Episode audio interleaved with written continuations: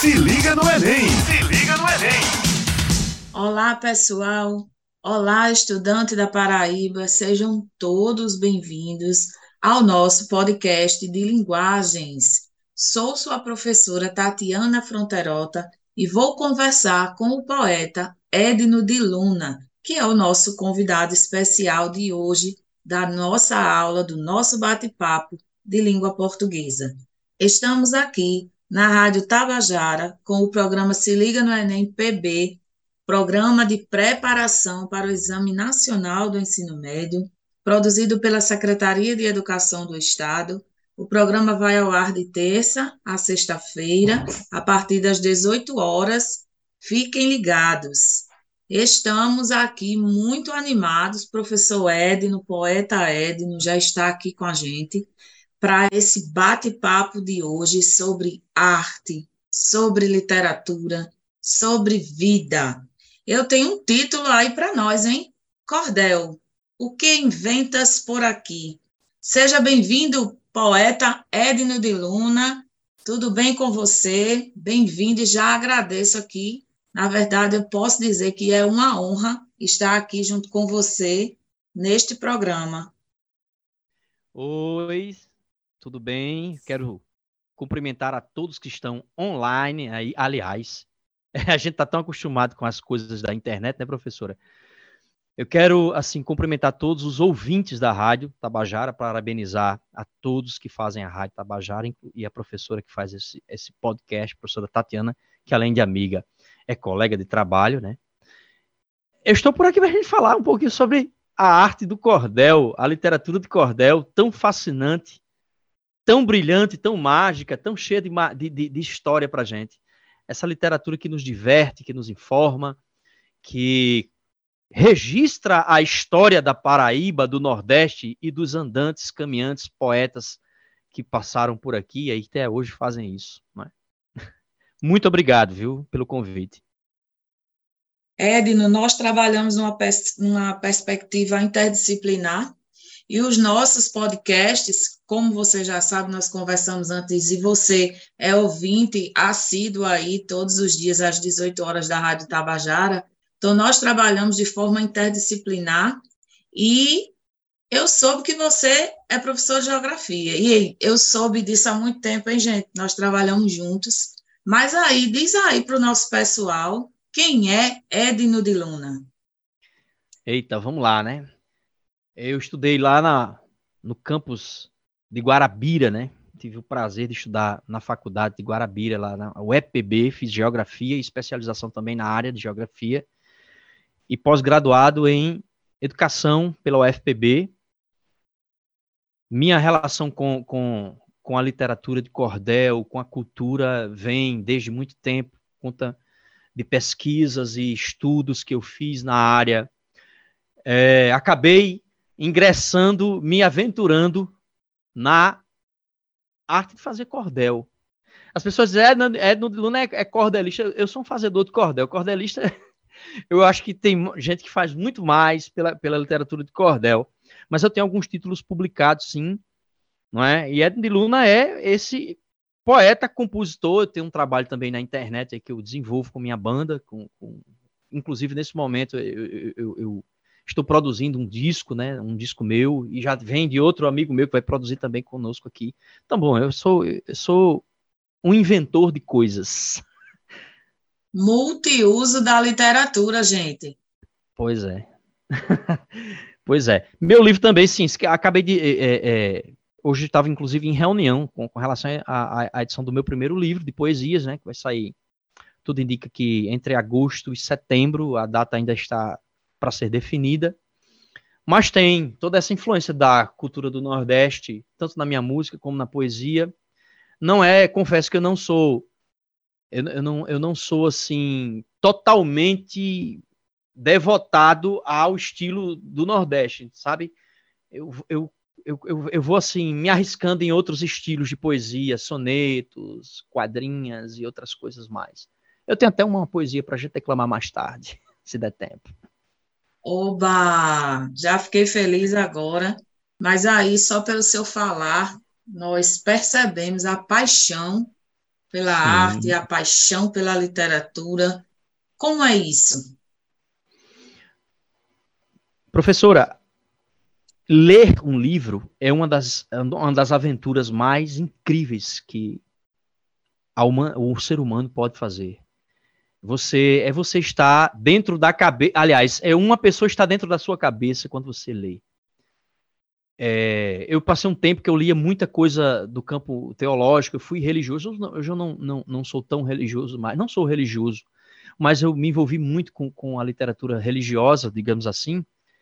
E depois eu tive, eu li Os Tambores de São Luís, de Josué Montelo, e me deu um, um estalo muito grande na cabeça. Eu fiquei impressionado com o estilo, a escrita de Montelo. Depois fui me aventurando em, em ler Jorge Amado. E outro livro muito mágico que eu li, fica a indicação para os alunos, Os Miseráveis, de Vitor Hugo. Quando eu li a descrição da, é, de, um, de um jardim que ele fez com aqueles detalhes, eu fiquei impressionado. Então, a literatura, ela desperta sentimentos, concepções, ela desperta um, um falar, um, ela desperta novas palavras dentro de você e você fica viajando em todo, em toda, em todo esse processo. A literatura de cordel, é, para alguns, ah, são, são livretos vendidos, pendurados na feira, mas vocês não sabem a riqueza. Quem não tem a experiência de ler cordel não sabe a riqueza que esses folhetos têm. Inclusive, nós vamos conversar sobre toda essa questão dos temas do cordel, como, como eu, eu já falei, a gente aprendi muita coisa sobre biografias. Por exemplo, eu li a biografia do, do Luiz Gonzaga em cordel. É, é doce. A palavra é essa. É, é, é assim. É, é, é ela está diluída numa forma singela e, e criativa ao mesmo tempo. Ela tem uma singeleza e, ao mesmo tempo, ela tem uma inventividade fantástica. Eu li sobre Pedro é, Américo. Quando você fala, quando você colocou esse adjetivo doce, é, veio um filme na minha cabeça, né? Então, quando você se coloca como protagonista diante da literatura, diante da leitura, quando você se impõe, você diz, eu também estou aqui com você, autor. Eu sou leitor, é, mas eu estou aqui. Então, eu acho que esse é, é, o melhor adjetivo que a gente podia ter nesse momento, seria sim. isso, é, o sim, doce. Sim, sim. Ela, ela, ela, ela... Eu, eu, quando eu publico minhas, minhas literaturas de cordel, eu costumo colocar na capa, a literatura de cordel continua sendo o jornal mais divertido do Nordeste. Porque é uma forma de informar que o jornal, o tabloide, a internet não consegue chegar lá. É poesia fazendo informação, trazendo informação. Eu vou fazer uma, eu vou citar uma coisa bem interessante, uma, uma canção de viola, lembrando que a cantoria de viola, o repente, é totalmente conectado à literatura de cordel, devido ao modo de apresentação da poesia, a, o modo da poesia. Quando eu te falo modo, eu me refiro sextilha, é, setilha, de, é, os decassílabos, heptassílabos, é, é, os martelos. Bom, vamos lá. Tem uma canção chamada é, A Criança Morta. É.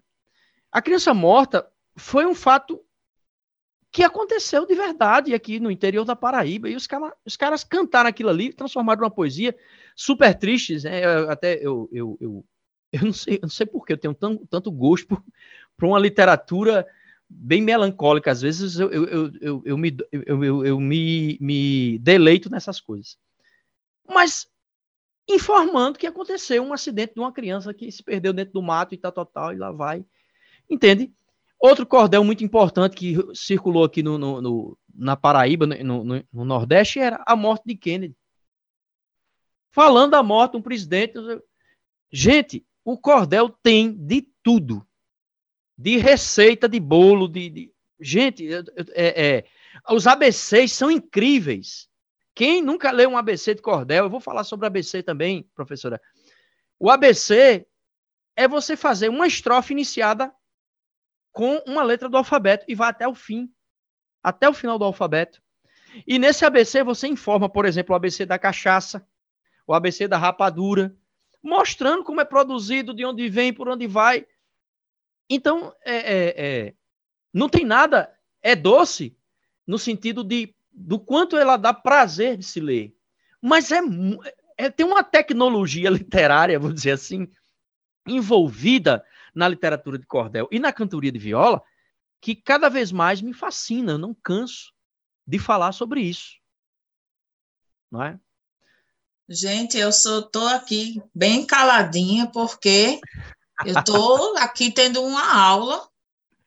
Ah, não vou chamar de aula Obrigado, não, Edna. É um tô aqui num show, realmente um show de, de subjetividade dentro de uma simplicidade sim, sim. que é o cordel. A gente chama sim, de simples porque ele é tão grandioso que ele se torna simples. Não é porque ele é simples é. Que ele é grandioso, é. o contrário. Deixa eu te falar uma peculiaridade dos cordelistas, professora. É, veja bem, quando eu estava na orientação para minha monografia de graduação, o professor que, que assim, inclusive aproveito para mandar um abraço para ele, que até hoje eu me comunico com ele, o professor Belarmino Mariano, ele disse, Ed não escreve como um cordelista. Eu disse, como professor? Tá, tá rimado? Ele fez, não. Você consegue informar muita coisa numa estrofe só. Então, a peculiaridade que eu queria apontar para o, o, o, o, poeta cordelista e também para o, repentista é que ele tem um poder de síntese na, na, no seu texto muito grande, sabe? Ele consegue trazer informação em síntese, informação direta, com orações diretas, com, sabe, com a simplicidade que você fala, mas com a complexidade que tem dentro da ideia. A ideia sempre ela é complexa, sabe? Então isso é, é, é, é de grande valor e, e sabe, tem uma, uma carga de uma energia literária tão grande que vem desde lá, desde Portugal, Espanha, né? Pra você ter uma ideia, deixa eu só dar uma informação para os, os ouvintes aqui. O pessoal diz, se você me perguntar de onde vem a literatura de cordel, eu disse, não, a literatura Anota de cordel é Anota tudo aí, hein, estudante? Anota tudo. De onde vem a literatura de cordel? Aquela velha pergunta, né? De onde vem? A literatura de cordel é paraibana. Paraibana. Tá? Eu vou explicar para vocês. A origem dela vem desde da, lá da Península Ibérica né, daquela região da Europa, entre Portugal, Espanha e França, eram folhetos vendidos nas comunidades, professoras. Olha que coisa interessante. É, lá em Espanha eles eram chamados de pliegos sueltos, que eram folhas soltas, que eles com pequenas histórias que eles iam passando de comunidade em comunidade. Na França era literatura de colportage, né? Cara ia, o comportou, para quem não sabe, gente, comportou é um vendedor de livros que vai de porta em porta. Então eles chamavam isso de literatura de comportagem. Era, o cara ia passando de canto em canto, não tinha esse formatozinho. Em Portugal era chamada de folhas soltas, folhas volantes, folhas soltas. Não tinha esse formatozinho bonitinho com capinha. Eram histórias que os poetas iam entregando, tá? É, recebeu muita influência da poesia medieval, sabe, professora? E isso, pesquisadores apontam é, é, é, que, por exemplo, é, manteve antigos traços e criou novos estilos, né? Também. Há, há também, é, é, eu, vou, eu, vou, eu vou até citar aqui, eu vou até citar um, um texto, está aqui na minha, na, na minha frente, o que eu separei para do livro do livro é, Vaqueiros e Cantadores de Câmara Cascudo tem assim: o cantador é o descendente. Aí eu faço uma supressão para ficar mais, mais sintético dos menestréis, trovadores, mestres cantadores da Idade Média. Então, perceba a riqueza, a ancestralidade da literatura de cordel, do cantador de viola, né? que a gente, a gente tinha. É, é, é, é, essa, essas técnicas de fazer refrões, que eles chamam de é, motes, não é? motes, que pode ser o tema ou pode ser um refrão que aqui finaliza algumas, alguns tipos de literatura de cordel. Esse tipo de coisa é, vem de lá, vem, de, sabe? Mas teve um cara muito especial que pegou todas essas ideias, que pegou a poesia, transformou num livretinho, quadradinho, um quarto de folha de papel ofício, ou A4, dobradinhas, organizadas por páginas, capa com xilogravura, a palavra xilo, madeira, gravura, escrever, imprimir, xilogravura. Quem teve essa ideia foi um camarada chamado Leandro Gomes de Barros. Deixou, sei lá, mais de mil cordéis escritos. É nessa, é nessa, é nessa base, mais ou menos aí, nesse número, mais ou menos. Quem quiser dar uma, uma pesquisada, dá um Google para pegar mais informação sobre a biografia desse camarada. Né? O Leandro Gomes de Barros, ele é paraibano, da cidade de Pombal. Foi ele quem fez, quem, quem organizou isso aí. As pessoas ficam brincando, ah, não, o cordel veio da Europa. Não, o cordel é nosso, o cordel é paraibano. Poeta Leandro Gomes de Barro. Ele foi o pioneiro na publicação de folhetos rimados. Esses que eu falei para vocês, os pliegos sueltos, as literaturas de comportagem, as folhas volantes que eram vendidas em Portugal não eram rimadas, segundo alguns pesquisadores. Não é? Então, o Leandro Gomes de Vaz teve essa sacada de fazer as rimas, né? Com uma vastidão. Gente, cerca de mil cordéis escritos, é muita história para contar. Ele criou a sua família no ofício da literatura de cordel. Ele nasceu em Pombal em 19 de novembro de 1865, faleceu no Recife, 4 de março de 1918. Tá? Então, Leandro Gomes de Barro foi um gênio nessa, nessa área. Não é? E aí ficou registrados os estilos, os chamados martela galopado, que são os versos 10 por 10, cada linha contendo 10, 10 é, sílabas poéticas por 10 linhas. 10 por 10. Pode declamar um aqui, professora? Vou declamar Edno, um de Camelo. É, pode sim, claro. Edno, é, quando, quando a gente fala dessa estrutura do, do cordel, muito hum. aluno se assusta. Sim. Acha que é difícil, que, que é complicado, que tem que decorar. Não, não. É se debruçar e ir embora. É. É isso. Pois é. Eu, é, eu, e fica eu... à vontade aí. Estou aqui vou, vou só. Vou declamar um, um, um, trechinho, tá aqui na. na eu preparei um, uma, uma estrofe de José Camelo de Melo Rezende. Olha, sabe, professora, esse camarada escreveu um cordel que está fazendo 100 anos esse ano. Eu tive o prazer de ir para o lançamento do, do, de um livro em homenagem a ele, inclusive. Eita, e um dos seus sobrinhos lá em Guarabeira. Né? Veio uma inveja é... boa aqui do outro lado, viu? Pois é, e, e José Camilo Melo Rezende é guarabirense, guarabirense, e foi o autor, grave aí, garotada, grava aí, de um cordel chamado O Pavão, o Romance do Pavão Misterioso, tá completando 100 anos. Guarabira assinou, inclusive, uma lei que é reconhecendo o ano de 2023 como o ano do pavão, o ano do centenário do pavão.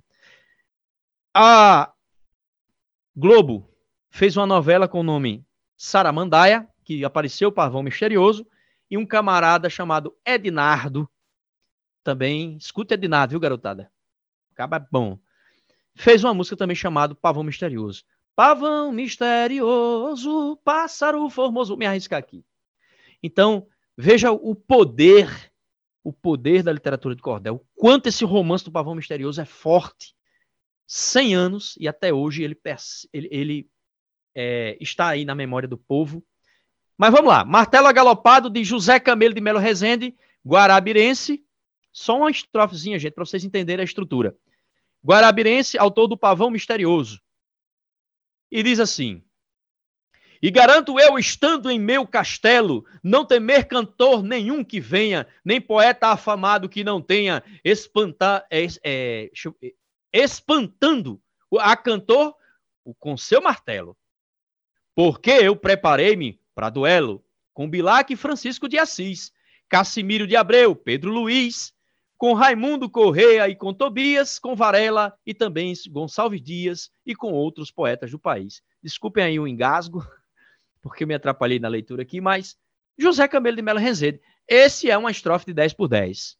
Não sei se também estão tem... ouvindo os meus aplausos. é. Outra, outra estrutura, professora, muito conhecida no cordel é, e uma das mais populares, tá?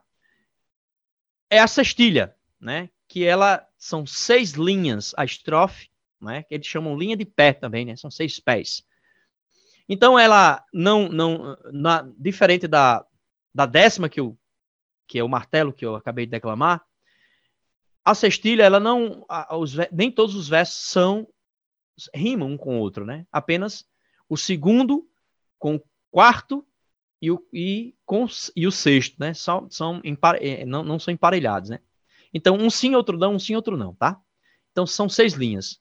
Fica mais ou menos assim. vou fazer um de Manuel Camilo dos Santos, que diz assim: Uma barra de ouro puro, servindo de placa eu vi, com as letras de brilhante, chegando mais perto eu li, dizia São Saruê.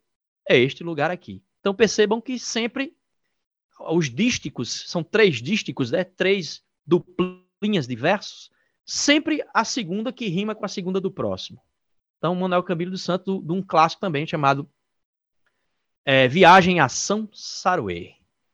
A setilha, professora, é o seguinte: existe uma quadra inicial que é muito parecida com, com, a, com a cestilha, um sim, outro não, um sim, outro não, e depois vem dois versinhos emparelhados.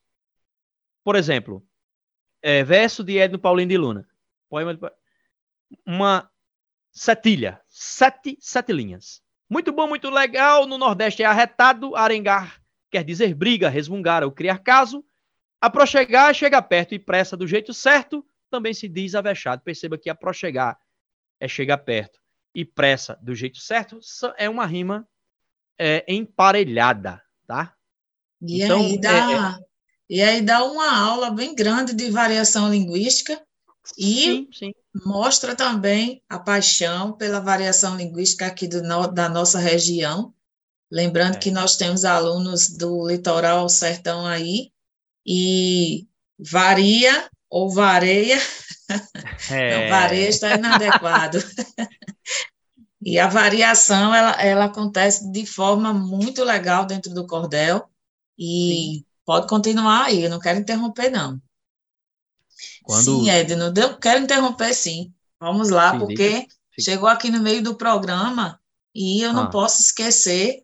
É, hum. Eu trabalho juntamente com o professor de literatura, que infelizmente hoje não pôde estar aqui com a gente, então eu deixo um abraço especial ao professor Gilvar Marques Santos, nosso professor um abraço, de professor. literatura, é o meu parceiro nesse projeto, e estamos aqui na Rádio Tabajara, com o programa Se Liga no Enem Paraíba, uma iniciativa da Secretaria de Educação do Estado para apoiar a preparação para o Exame Nacional do Ensino Médio na Paraíba, e hoje falando de cordel, com o título Cordel, o que inventas por aqui? com o nosso querido poeta Edno de Luna. Deixar um abraço todo especial a todas as ECITES, em especial a ECIT Presidente João Goulart, que fica em João Pessoa, a ECIT de, do Estadual da Prata, que fica em Campina Grande. Um abraço a todos os estudantes que estão ligados aí com a gente.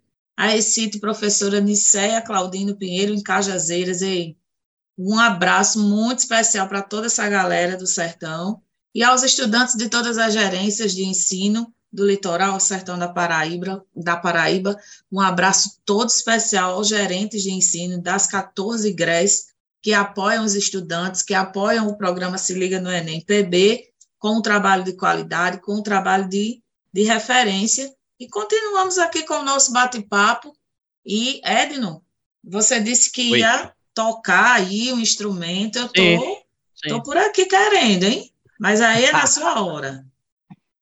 Não, eu, eu assim, eu queria fechar esse diálogo nosso sobre a estrutura do cordel, que me é muito caro, fala sobre isso, muito, muito precioso. Ainda temos era... 20 minutos. Temos 20 minutos, né? Tem então, tempo já... ainda. Estou encerrando, estou encerrando aqui. Tem dois, mais dois estilos que eu vou apresentar para os nossos ouvintes. Que um é o mote, sabe? E esse, o mote é no final da estrofe, tem que terminar com aquela mesma frase, né? Ou duas frases, dois versos da estrofe sempre iguais. O nome desse, desse, desse cordel que eu vou citar agora, né? Uma parte dele, chama-se Ninguém Consegue Esquecer Gonzaga, o Rei do Baião. Pronto, toda estrofe vai terminar assim. Ninguém consegue esquecer Gonzaga, o Rei do Baião. De José Costa Leite, meu, meu patrono, né? E é, o mote é assim, professor, ele a, a, é numa décima, diz assim. Neste cordel apresento ao povo brasileiro o mais forte sanfoneiro consagrado 100%. O seu baião, num evento, causava admiração. Ele cantou o sertão, dando alegria e prazer. Ninguém consegue esquecer Gonzaga, o rei do baião. Costa Leite, né? Costa Leite fazia dessa forma. Então, são tantos e tantos nomes que a gente poderia citar que fazem literatura de cordel. E por último, professor, é um que, que eu acho que você conhece muito bem, que é o acróstico, que é cada letra do nome na vertical se transforma na inicial de um verso, não é?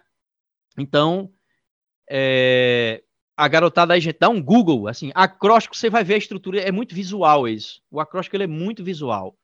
Não é? se, se eu declamar aqui para vocês não vai fazer muita diferença, porque é, você tem que ver. Então, o que é que os cordelistas faziam com o acróstico? Qual o objetivo do acróstico na literatura de cordel? É a assinatura do cordel no final. Não é comum, não, aliás, não é corriqueiro. Nem, to, nem todo cordel vem com um acróstico no final. Geralmente, é, quando se terminava um poema que o poeta sentia, poxa, fiz um poema bacana, é, esse cordel ficou denso e ele tem uma, uma, merece uma assinatura de um acróstico no final, eles faziam isso, tá bom?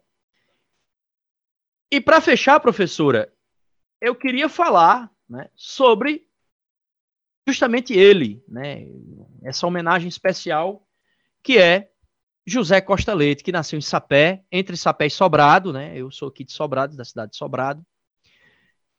Aos 27 de julho de 1927, ele começou a escrever desde seus 20 anos de idade, conseguiu sustentar sua família no ofício da literatura de cordel e da xilogravura. É, eu, eu, sugiro que todos dêem uma, dá um, um Google aí e dá uma pesquisada sobre José Costa Leite, xilogravura. Você vai ver a, a imensidão de, de trabalhos belíssimos Costa Leite não se dedicou apenas na xilogravura para capas de cordel, mas ele fazia xilogravura para quadros, né, para ilustrações belíssimas que ele fazia, incluindo trabalhos é, coloridos, né, coloridos. Né? Então, ele é, foi considerado patrimônio vivo do Pernambuco, tá? Patrimônio vivo do Pernambuco. E a academia, a ASLAC, Academia Sapiense de Letras, Artes e Cultura, faz essa homenagem na cadeira 13 para Costa Leite. E eu também deixo aqui essa homenagem. Eu não sei se vai dar tempo, professora, mas eu trouxe também um poema, um poema popular para poder declamar para vocês aqui. Dá tempo sim. Todo mundo já quer, hein? É, então vamos lá. Vamos, lá, vamos fazer. Minha... Deixa eu contar a história do poema. É bem rapidinho. Bom, eu sou filho de um funcionário público. Meu pai é militar, aposentado já. E pai tinha a popular bodega. Eita, eita, a gente vai dizer que danada é bodega. De onde é que tirou essa conversa de bodega? É a venda.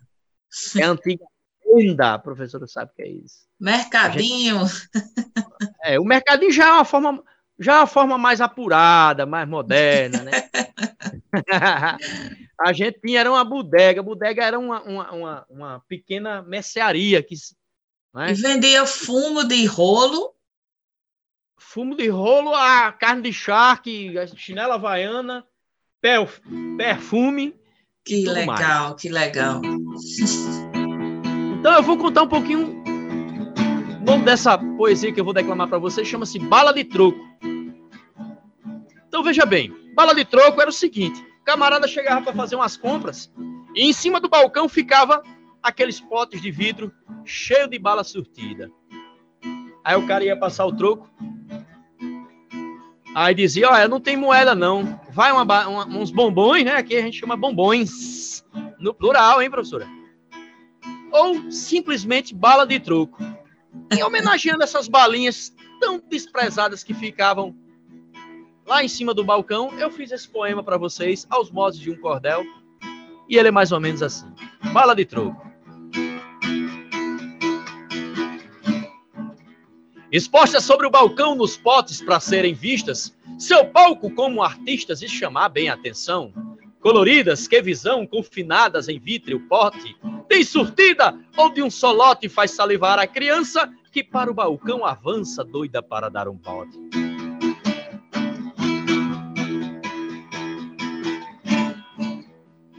Poucos sabem da importância destas balas coloridas, diversas e tão surtidas quanto os sonhos da infância.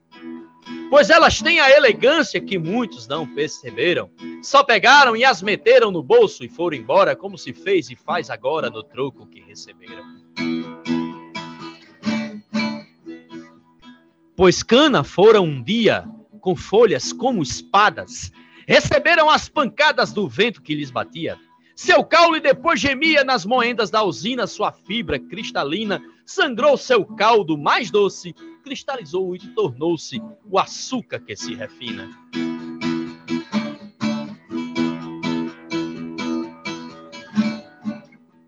Por léguas sem fim viajou em sacos, em caminhões e foi parar nos galpões da fábrica que a comprou. Um dia alguém a cortou, mas lá estão para massagear botar para purificar, ganhar seus novos sabores, revendo o rumo e as dores dos que foram trabalhar.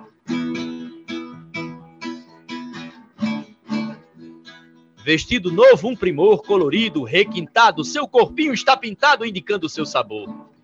Comenta para dar frescor, leite, abacaxi, limão, canela, cor de açafrão, laranja, goiaba, coco. Respeite a bala de troco que foi parar na sua mão.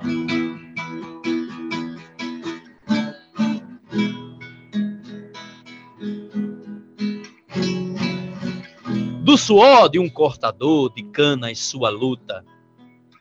Na fábrica, outra labuta daquele trabalhador. Embaladora, embalador, a bala chegou formosa, de tão doce, mas famosa. Cumpriu sua sina louca, findou no leito da boca e morreu de forma gostosa. Bala de troco. Nossa, Palmas, palmas, palmas. Bravo, bravo, bravíssimo.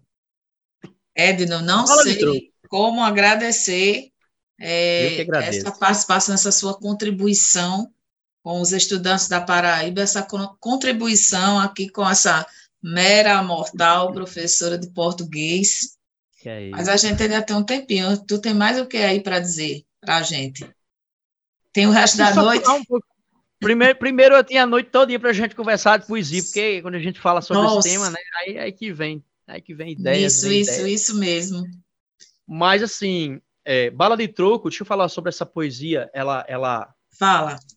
Pedir desculpas pela, pela, pela, pela pronúncia das palavras quando trava, né? Eu não fiz aquecimento não, não. vocal hoje. Que é isso? Eu já vim de, eu já vim de outro evento, já já estava em outra reunião, já cheguei não, ficou, aqui. Mas, ficou perfeito. Está sendo Mas perfeito. veja bem, a Bala de Troco ela, ela faz parte de um, de um outro livro que eu estou escrevendo, que é, é são um, um conjunto de crônicas que eu escrevo, e ao final da crônica são crônicas de memória, né, que eu faço sobre minha infância, sobre Sobrado, e justamente quando eu falo da bodega de pai, né, quando eu falo da vendinha, onde o povo ia fazer feira e, e comprar bolacha Jaú, né, comprar é, leite de rosas, Tempos bons. É, leite rosa, comprar bolota, comprar comprar é, é, aquela aquela chupeta, né? A chupetinha, né? De, laranja, de, de sabor laranja, sabor não sei o que, que parecia um formato de uma chupeta de criança, aquele, aquela balinha, né? Mas aí, quando eu escrevo, eu fiz esse poema justamente para lá. Acontece que eu, eu, eu participei do Amor Lite, Amulit, que é Amores Literários, um congresso lá na, na UFPB, e eu preparei uma apresentação com três poemas para declamar lá, e eu acabei levando esse. e eu faço essa performance com violão. Mais uma vez, peço desculpa, travou aqui a língua na hora. Não, Mas é assim deixa mesmo. de modéstia, ficou realmente perfeito, uma, uma e, contribuição perfeita mesmo. Pois é, é uma poesia que conta a, a, da, a bala de troco, desde que ela era um pé de cana, né? Virou açúcar cristalino, de, passou, depois volta para vai lá para a fábrica e tal. E eu, e eu faço aqui uma, uma eu, eu, finalizo esse poema dando aquele alerta sobre a gente valorizar. Quando eu digo valoriza a bala de troco, eu não estou falando só pelo seu sabor, a bala de troco por si só, não. É valorizar o trabalho do, do, da, do cortador de cana. Porque eu digo do suor de um cortador de cana e sua luta, da, na fábrica, outra labuta daquele trabalhador, né? Embalador, embalador, eu vou citando os trabalhadores. Então, assim, a poesia ela tem disso, de trazer a, a as coisas da humanidade para dentro da poesia e conseguir fazer essas é, é, imbricações, não sei se a palavra seria essa, não é? Essa, essa, essas é, conexões né, do, do, do ser humano, do seu trabalho. Eu enxergo muito o ser humano através do seu trabalho. E a poesia ela não pode fugir disso jamais, né? Então, fica. É, já começa aqui já agradecendo a você mais uma vez. Espero ter contribuído bastante. Né, muito, pra, muito, muito. Para esse podcast. Essa não é a primeira vez que eu, que eu recebo esse convite para falar de literatura de cordel, só que diferente dessa vez, né? Eu, eu sempre sou convidado para falar com estudantes na sala de aula. Eu levo cordel, a gente faz palestra, a gente conversa, a gente reclama. Mas um podcast foi diferente, fiquei um pouquinho nervoso, mas deu Nada tudo certo. Disso. Dando certo, tá dando certo. Tomara que, que fique tudo, que todo mundo goste e que as pessoas aprendam uh, um pouquinho disso, né? Que faz parte do nosso patrimônio cultural. Não é? E a Paraíba, eu quero deixar essa mensagem ao, aos nossos gestores, né, ao senhor governador, senhor secretário de Cultura da Paraíba, senhor secretário de, de, de, de Educação. A Paraíba está devendo um, museu, um museu memorial, uma cordelteca com acervo assim catalogado, bem cuidado da, do, da literatura de cordel. Leandro Gomes de Barros está precisando disso aí. A gente precisa é, ampliar. Quando eu falo isso, não tô, eu estou falando a, a, tem a Academia do Vale do Paraíba de Literatura de Cordel. E eles fazem um trabalho bacana, sabe? Eles, eles levam dois minutos, né, professora? Então, eu vou encerrar minhas palavras dizendo que o pessoal lá de Itabaiana está fazendo um trabalho bacana, está divulgando, está levando para todos os lugares.